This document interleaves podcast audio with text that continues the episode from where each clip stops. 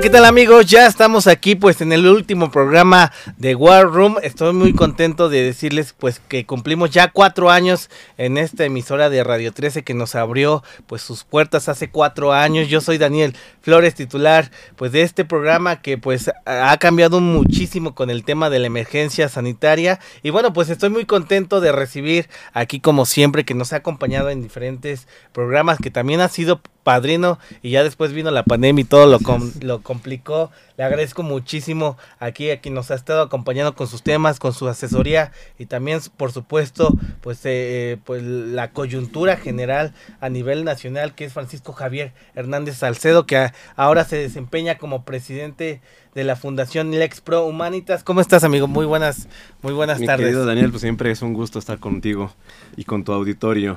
Muchísimas gracias. Pues ya son cuatro años de War Room. Les agradecemos muchísimo a los que se han conectado, a los que han visitado aquí el programa, a los que han estado también nutriendo, pues con sus temas, con su con su especialidad y sobre todo los que han ayudado a generar pues este este programa que cuatro años se dicen fáciles, pero pues han sido complicados con todo y la pandemia. Muchos retos. ¿no? Así es. Muchísimas gracias y bueno, pues a Miguel Rosas que se viene a agregar, ya tiene aquí unos meses que nos está apoyando con el programa. Miguel, mu muchísimas gracias. Muchas gracias por la invitación, contento.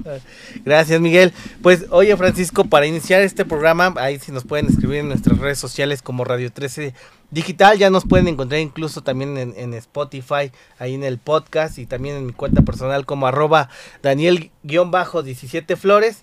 Francisco, pues oye, el tema Ocaña, eh, el tema pues que generó mucha polémica, que se viralizó también en, en redes sociales, sobre todo pues con este video que pues uh -huh. sí conmocionó a, a, parte de la población mexicana. Cuéntanos un poquito más, pues, de qué, qué, qué, ha pasado, sobre todo porque todavía queda la duda de qué sucedió, sucedió realmente. Bueno, ya no tenemos duda de qué es lo que sucedió. Sabemos perfectamente lo que pasó. Eh, claro, no fue sencillo porque lamentablemente hubo policías que metieron la mano para alterar la escena, pero uh -huh. aún así Afortunadamente existe la ciencia forense que nos permitió hacer todos los análisis científicos precisamente para eh, tener un conocimiento del más alto grado de probabilidad de que lo que sucedió a Octavio Caña pues simplemente lo mataron. Eh, lo bajaron de la camioneta le dispararon y lo volvieron a subir. Uh -huh. Así de simple. Esto no lo había dicho yo en, en medios, pero es el aniversario de... de la exclusiva Entonces, acá. Esto es lo, que, eso es lo que sucedió. Ahora bien, eh, vamos bastante avanzados. Ya eh, de las dos personas que participaron directamente en el homicidio, que tenemos todavía este, abierta la posibilidad de que haya sido culposo porque pues las diferentes circunstancias. Estos policías no conocían a Octavio, no había ninguna relación. Eh, pudo haber sido un disparo accidental, pero eso lo dejemos de, de, lado. Los dos policías que participaron, pues uno ya está en la cárcel. Eh, ya es, eh, estamos precisamente por iniciar formalmente el juicio y el otro se nos dio la fuga, pero estamos también en espera de que en estos días, ya estamos a horas de que ya se emita la, la ficha roja de búsqueda internacional. Okay. Y pues la, el compromiso que nosotros teníamos desde el inicio con la familia, pues era precisamente como Fundación Lex Formanitas y como el despacho, pues era garantizarles que íbamos a hacer todo lo posible para que todos eh, los responsables se enfrentaran a la justicia, que no quede ningún delito sin investigar y creo que vamos exageradamente bien. Y más allá de eso, pues ya sabes que estamos presentando la iniciativa de Octavio Caña, Así es se una, llama, ¿no? Así es. Iniciativa Ocaña. Esa iniciativa Ocaña eh, ya se presentó en el Estado de México. Estamos por presentarla ya en Morelos. Eh, supongo que va a ser en el próximo periodo, porque aunque ahorita todavía siguen las sesiones del Congreso de Morelos, están peleándose por el presupuesto. Andan en otras cosas, sí. Entonces va a ser para, para el próximo año. Ahí eh, explicar nada más que la iniciativa tiene mucho que ver con la iniciativa Ingrid. Okay. Eh, y precisamente lo que buscamos es que se penalice a todas estas personas que, que llegan a ser mafias, ¿eh? llega, llega, a ser una... Modus, ¿no? Un, uh -huh. un modus de pseudo periodistas, por, y yo me refiero a pseudo periodistas porque no tienen ningún derecho de publicar, de difundir fotografías de personas que han perdido la vida, y esto en particular porque vulneran el derecho de sus familiares. Eh, recordemos precisamente que esto nació como este, de la iniciativa de Ingrid Escamilla, en el cual pues se filtraron fotos muy lamentables eh, de su cuerpo mutilado, ah. eh, que no tenía ninguna razón de ser. ustedes son periodistas, yo no entiendo cuál sea la razón eh, periodística para hacerlo, ¿no? Solamente es una, es una morbo y lucrar con ese morbo pero afectando a las familias de, las personas. Pero entonces es para cualquiera que filtre, como pasó con Ocaña, el video, las fotos, para algún medio de comunicación o las cuelgue en redes sociales. Bueno, lo que pasa es que la nace principalmente penalizando de sobremanera a los servidores públicos que lo hacen. ¿Por qué? Bueno, y que venden, ¿no? Claro, tienen por, supuesto, porque los, los primeros respondientes, o sea, cuando le pasa algo, ya sea un atropellamiento, un accidente, un homicidio, los primeros que llegan son los policías, ¿no? Después llegan los servicios periciales. Y es lamentable cuando algo sucede, eh, una tragedia, un asesinato, un homicidio, mejor dicho, eh, estas personas toman fotos de todos los ángulos precisamente para integrarlo a la carpeta de investigación y en teoría nadie debería tener acceso, ¿no? Pero eso de no tener acceso también es porque existe una cadena de custodia que cualquier persona que llegue y pise, por ejemplo, puede llevarse en la suela una muestra, ¿no? Tocar, etcétera.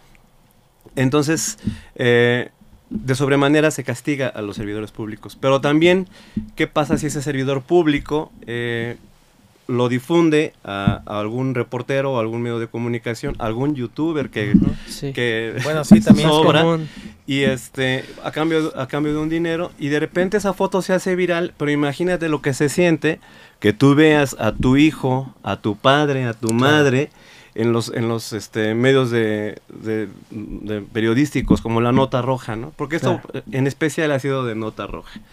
Entonces, eh, en el Estado de México precisamente eh, no se abría el tipo penal para todos los servidores públicos. Y en el caso de Octavio Caña sucedió que precisamente eh, fue una de las este, vinculadas a proceso por este delito fue una paramédico lo encontraron todavía con vida. Y el Código Penal solamente eh, establecía que eran las personas de seguridad, como agravante me refiero, ¿eh? como agravante, las personas de seguridad, las de la fiscalía, los agentes, etcétera. Pues eso no es justo. O sea, yo creo que todas las personas servidoras públicas que incurren en un delito deben tener un castigo ejemplar porque el pueblo les paga para protegernos no para andar delinquiendo, ¿no? Entonces, de eso va la iniciativa. En el eh, Estado de México. En el Estado de México, lo queremos hacer en toda la República Mexicana. Estamos eh, pidiéndole a todos los este, diputados de toda la República que este, nos permitan, o, incluso los gobernadores, porque también tienen esa facultad de presentar las iniciativas, para que nos permitan presentarla, porque incluso la iniciativa Ingrid, que este, se aplicó a cada quien a su manera, nada más en cinco estados y algunas tienen unas penas completamente irrisorias. Es decir, que les dicen, ¿sabes qué? Este, por filtrar la información te voy a cobrar una multa de 3 mil pesos, oye. Yo eh, estoy convencido de que las penas deben ser lo suficientemente fuertes para evitar el cometimiento del ilícito, ¿no? Que al, delincuente no le convenga de ninguna manera siquiera pensar en hacer algo, ¿no? Y eso tenemos que hacerlo en toda la República Mexicana. Y la única, que, la única entidad que más o menos tiene un buen planteamiento, ahí sí este, no tendríamos mucho que añadir, es precisamente la Ciudad de México. Ya. Eh, ¿Ya tienen estipuladas cuáles serían las sanciones eh, que quien infrinja pues esta, eh, algo así, mm, esta iniciativa, por así decirlo? Claro que sí. De hecho, no solamente eso, sino también estamos buscando ampliar la pena de cárcel. Es decir, si tú, obviamente, si tú eh, quieres evitarte eh, todo el proceso, tienes todavía pues las oportunidades que te da la ley, como el procedimiento abreviado, ¿ok? okay. Eh, estamos buscando ampliar la pena precisamente para que por lo menos si pise en la cárcel y sobre todo se garantice la reparación integral del daño a las familias. ¿Y eso qué significa? Pues que por lo menos te hagan pagar la atención psicológica de las personas, ¿no? Porque si es un daño moral y psicológico, enorme. Y mediático en este caso porque fue una figura pública. Es todavía ¿no? peor, imagínate. Por- Es que eh, sí es muy complejo porque ya hablando con la familia Pérez Ocaña, la verdad es que para ellos sí les... Y para cualquier persona, imagínate ver a tu hijo en las Sí. fotografías. el Ah, bueno, cadáver, los videos, sí, ¿no? Que se hicieron virales ahí en, Además, inmediatamente. Sí, claro. Es- eh, bueno, y, y de hecho los videos también son prueba de cuántas personas estuvieron manipulando la escena, ¿no? Sí. Muchas personas están completamente indignadas con la Fiscalía del Estado de México porque dicen, ¿y qué demonios esperan? ¿Por qué esos cuates no están en la cárcel? Si es un caso mediático, ¿estás de acuerdo que uno pensaría que, ya, que la justicia debería ser más... Más atención, expedita? Expedita, ¿no? Y no sucede. Sin embargo, hay eh, otros casos que no son que no son mediáticos.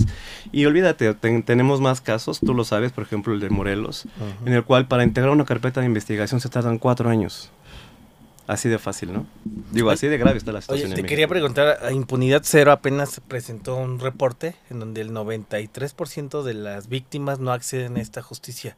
Retomando lo de. Octavio y que fue un caso mediático, Francisco, pues ¿qué sucede cuando los MP están desbordados, cuando no hay una integración de una carpeta Claro. de investigación correspondiente? Y bueno, una persona de bajos recursos, ¿qué sucede cuando no tiene ni siquiera el conocimiento o el abogado para poder pelear este caso? Es que eso que acabas de mencionar es uno de los aspectos más relevantes de lo que nos está sucediendo como país, porque eh, son muy pocos los despachos que realmente atienden o que se pueden llamar eh, que son especialistas en derecho victimal. Derecho victimal. Derecho victimal. Bueno, no lo había escuchado. También, exacto. O ¿No? sea, o lo que también es la justicia restaurativa. Si tú vas a las escuelas de derecho, la mayoría habla, o sea, los abogados dicen, yo voy a ser penalista y voy a defender a imputados porque ahí está el dinero. ¿no? Pero el derecho victimal, o sea, lo que hacemos nosotros como Fundación Lex Humanitas y en el despacho, es precisamente el acompañamiento a la víctima, porque como lo acabas de ver en este caso de Octavio Caña, lo que tenemos que hacer es presionar a la fiscalía, no solamente coadyuvar, que es nuestro derecho, el derecho de las víctimas, ¿no? Es presionarlos, proponerles este, eh, actividades como, los, como periciales específicas, como en este caso de Octavio. O sea, toda la diferencia fueron los peritajes que hicimos que la fiscalía no hizo. Es decir, o sea, tú le dices a, a- a la fiscalía, oye, quiero hacer una prueba de tiro para, de balística, pero quiero disparar para ver si coincide el orificio de entrada y el orificio de salida. Olvídate, eso jamás lo van a hacer. De hecho, hay fiscales estatales que lo han hecho, que lo han visto hacer en sus, en sus fiscalías dos o tres veces durante toda su carrera. Así de mal estamos. Está cabrón. O sea, sí, o sea, y, y precisamente hay otros temas. Por ejemplo, dices tú 93% según, según impunidad cero. Oye, espérate. Hay 97% de impunidad. Y dicen ellos, oye, pero eh, por ejemplo en el Estado de México no tenemos cifra negra Ah. porque pues encontramos el cadáver y este y lo investigamos y le digo, no señor, si tienen cifra negra. ¿Saben cómo le llaman ustedes a la cifra negra? Se le llama desaparecidos. Sí. ¿Estás de acuerdo? Porque sí, porque ellos dicen, a ver, aquí no hay asesinato, no hay homicidio mientras no aparezca el cuerpo. Más fácil. Ah, ok. Oye, ¿y cuántos desaparecidos tienes? Ah, sí tenemos 5 mil, 7 mil desaparecidos en nada más en los últimos tres años. Nada más, ¿no? Exacto. Entonces, eh, retomando, es la importancia de precisamente de, de especializarse en derecho victimal, porque una, o sea, primero es conseguir la vinculación al proceso. Y después todavía pelearte por la integración de la carpeta de, de forma de vida. Y ahora sí, eh, empezar el juicio. Y todo eso, imagínate, estamos hablando de horas y horas y horas de actividad. ¿Qué ciudadano común tiene el dinero para soportar el, el gasto? O sea, el grueso de la población Sí. no lo tiene. Así es. Entonces lo que hacemos nosotros precisamente en la fundación es eh, patrocinar los casos más graves. No todos, no nos alcanza el dinero. No somos la fiscalía. Es más, ni siquiera la CNDH lo hace, ¿no? Sí. Eh, nosotros no tenemos tanto dinero, pero sí a los casos más graves, llámese feminicidio, llámese violencia obstétrica, llámese, o sea, eh, casos graves, desaparición forzada, secuestro, ahí sí le entramos nosotros y, y patrocinamos todo el juicio, todo el caso hasta que se obtenga la reparación del daño. Ok. Eh, nos comentabas que se tardaban 60 días aproximadamente en integrar eh, pues las carpetas eh, sobre la iniciativa de... eh, Las medidas de protección. Así es, a víctimas. Ajá. ¿no? Pues es, mira, nos ha sucedido que, y es algo bien curioso, porque en las escuelas de derecho te enseñan, en muchas, a memorizar los códigos. Y luego en la práctica, cuando tú estás ejerciendo la carrera, que es una carrera bien hermosa, dices, oye, esto no tiene lógica, ¿qué hago? ¿No? Sí. Y, ese es, y pues nosotros lo que hicimos es, pues vamos con un legislador, hacemos la iniciativa y la proponemos con el legislador, ¿no? ¿En qué consiste la iniciativa, perdón? Esta iniciativa está muy interesante y tendría que haberse hecho hace muchos años. El Código Nacional de Procedimientos Penales, en su artículo 139, dice que para las víctimas de algún delito o de violaciones de derechos humanos, tienen de periodo máximo de protección por parte del Estado 60 días, que son prorrogables a otros 30 días en caso de que se pueda justificar. Eso significa que si tú eres víctima y que y tienes alguna amenaza o sospecha de que alguien te quiere matar o hacer daño a ti o a tus familiares, tienes exactamente dos meses, ¿ok? Pero luego eh, tienes la oportunidad de decirle al fiscal, a la fiscalía, ¿sabes qué? Este, me siguen amenazando, dame 30 días más, ¿ok? El mismo Código Nacional de Procedimientos Penales dice que cuando tú eres una mujer, cuando se trata de violencia de género, la, protección puede prorrogarse hasta que ya no exista un riesgo, un riesgo latente. Oye, y si tú eres una persona que pertenece a la comunidad LGBTI si eres un hombre heterosexual, si eres este un niño un, uh, perteneciente a una comunidad indígena y te pusiste contra un terrateniente y te quieren matar, ¿qué vas a hacer? Si nada más tienes 90 días máximo. Cuando el promedio para integrar una carpeta de investigación, si es que se integra, porque la mayoría, como sabes, no se integra, ¿no? O sea, es más, el 90% de los delitos ni siquiera llega a judicializarse, ¿ok? Entonces ya te amolaste, ¿no? Sí. No es justo, no es lógico. Entonces lo que vamos a proponer es, que sea la misma medida para todas las víctimas. O sea, que todas las víctimas tengan la oportunidad de ser protegidas por el Estado hasta que ya cese la amenaza. Ahora, mucha gente puede decir, oye, pero eso significa mucho presupuesto y este, porque la gente cree que las medidas de protección es tener una, un policía en la puerta de tu casa. No es así.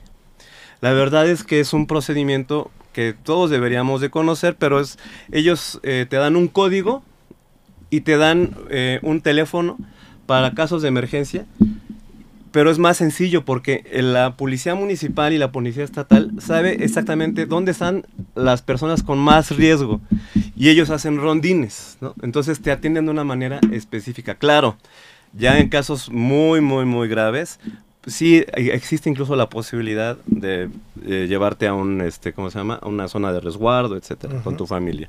Pero para la generalidad esto me parece lo más obvio y lo más lógico. Porque imagínate o sea me puse con el narquito del, de la cuadra no sí. O sea yo sé que se, se va a desaparecer eh, un mes no dos meses, pero va a regresar y me va a poner un balazo. Sí, sí, sí, Oye, pues por lo bueno, menos. Y eso es bien común, o sea, lo vemos en Zacatecas, Guanajuato, Ciudad de México, Estado de México, aquí. Entonces, por lo menos tienes la, la, la ventaja de decirle, oye, vi un carro sospechoso y no va a llegar cualquier, este, o sea, el, el vulgo que, que llegan a las tres horas, ¿no? Sí. Como ya te tienen identificado, en teoría tendrían que llegar pues, en cuestión de minutos. Ya. Oye, está, está, está todavía, nos quedan unos, unos minutos, este, Francisco. Me gustaría nada más recapitular. A ver, entonces, caso Ocaña, ya platicamos el tema de las carpetas de investigación, lo difícil que es acceder a la justicia, lo hemos platicado aquí muchas con, veces. muchas veces en diferentes aspectos, pero ¿qué sucedió entonces ahí? Fue un caso mediático, de, desafortunadamente no sucede así con el grueso de la población, pero entonces comentabas al principio que lo bajaron, le dispararon, lo bajaron y lo volvieron a subir. Uh -huh. Entonces, ¿y ahí qué sucede? ¿Cuál ha sido la postura de las autoridades de la fiscalía? Bueno, eso es, eso es eh, muy mediático, porque al principio la fiscalía, acuérdate que cambiaron de fiscal. Sí. Entonces, el, el ex fiscal, eh, su postura era, no, pues, él se mató. Él se mató y, adem y además filtró eh, información como que eh, Octavio era... Sí, revictimizando este, a la... O sea, sí, claro, o sea, fíjate qué curioso, cómo la autoridad, o sea, culpa siempre a la víctima. Entonces, si tú te vas con el caso de Devani, Y de, o sea, todas, ¿eh? Sí, de todas. Nuevo así León, de- ¿no? Ajá, de- de- el de Nuevo León iba borracha. ¿Quién le manda a ir borracha y estar caminando y caerse en una cisterna, por favor? ¿De quién es culpa? O sea, no es culpa mía como fiscal. Es culpa de Devani, ¿no? Ni del secretario de seguridad, ¿no? Y así ha pasado casi siempre.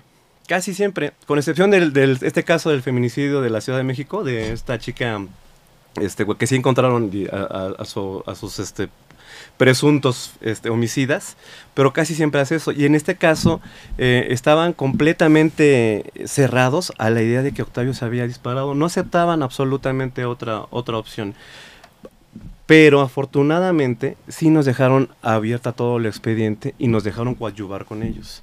Eh, tuvimos que hacer eh, los, los peritajes independientes, que sola- no solamente fue lo de el campo de tiro y este y de llevar a, a- a verdaderos peritos en balística, ¿eh? Eh, también los de química, etcétera. Eh, como te dije hace un momento, ¿quién tiene esa oportunidad? no? La ventaja fue que cuando cambió el fiscal, el ex fiscal, el nuevo ya entró con otra este, Mentalidad. con otra mentalidad y nos permitió eh, trabajar de manera conjunta. Y aún así hemos tenido algunos algunas diferencias pero ahí vamos caminando. Pero, pero la idea es que sí se pueda hacer justicia y se pueda encarcelar a, quienes manipularon y a quienes... por eso me importa aparte de la simpatía que le tengo a la familia por este este caso de, de Octavio Caña nos es tan relevante porque queremos que la gente sepa que sí hay una opción de obtener justicia Bueno, y que no se repita. Y- Claro. exacto Claro, porque ¿no? además es- esa es una No forma de justicia ¿no? Claro. la garantía de no repetición, pero lo- nuestra, nuestro objetivo principal con todo esto es primero garantizarle a la familia que la muerte no fue en vano, eh, o sea, sucedió, pero no va a ser en vano, no se va a quedar en la impunidad, pero también darle el mensaje a todas las personas y, y que y además decirles vean nuestra trayectoria, vean lo que estamos haciendo, porque nos hemos puesto y tú lo sabes contra verdaderos monstruos y hemos ganado y decirles eh, sí se puede, o sea no está fácil, es la justicia es renca, eh, es muy lenta en México, el sistema parece eh, que está diseñado para ponerte todos los impedimentos, Para que no haya justicia. pero ¿no? no es imposible. Muchísimas gracias, Francisco. Al contrario, Dani. Aquí has estado muchas veces y bueno, como siempre te agradezco mucho, eh, sobre todo por los temas que has llevado. Ahorita el de Octavio Ocaña, que justamente lo hemos platicado un montón de veces aquí, la impunidad, el acceso a la justicia, la reparación del daño para las familias, que no solamente es lo económico, aquí lo hemos mencionado, pues conlleva muchísimas aristas. Te agradezco muchísimo. Aquí, como siempre, invitadazo de War Room en estos cuatro años. Francisco, si nos puedes repetir tu nombre, tu cargo y tus redes para que te Claro puedan que seguir, sí. por favor. Soy Francisco Javier Hernández Salcedo, servidor y amigo.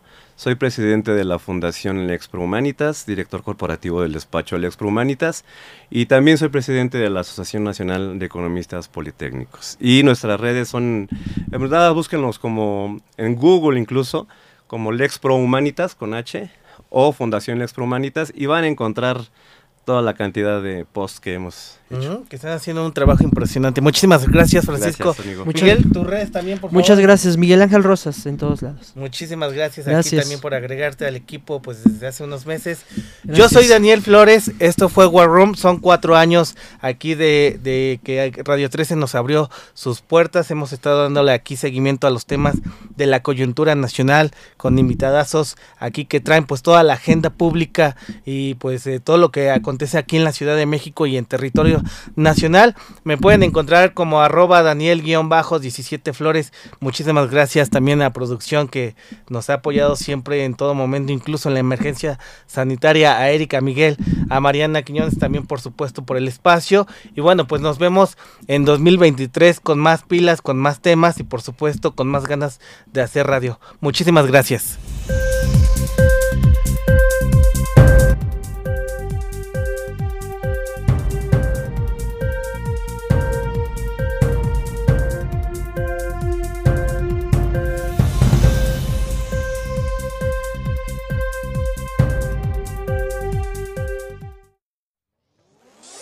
Desde cualquier dispositivo y en cualquier plataforma, recibe las notificaciones de Radio 13 Digital. Venos y escúchanos en Facebook, YouTube y Daily Motion de Radio 13 Digital. Dale me gusta a nuestro perfil, síguenos y activa las notificaciones de las publicaciones y video para que te lleguen las alertas de los programas que están al aire. Escucha nuestro podcast en Spotify, Amazon Music, Apple Music y Deezer.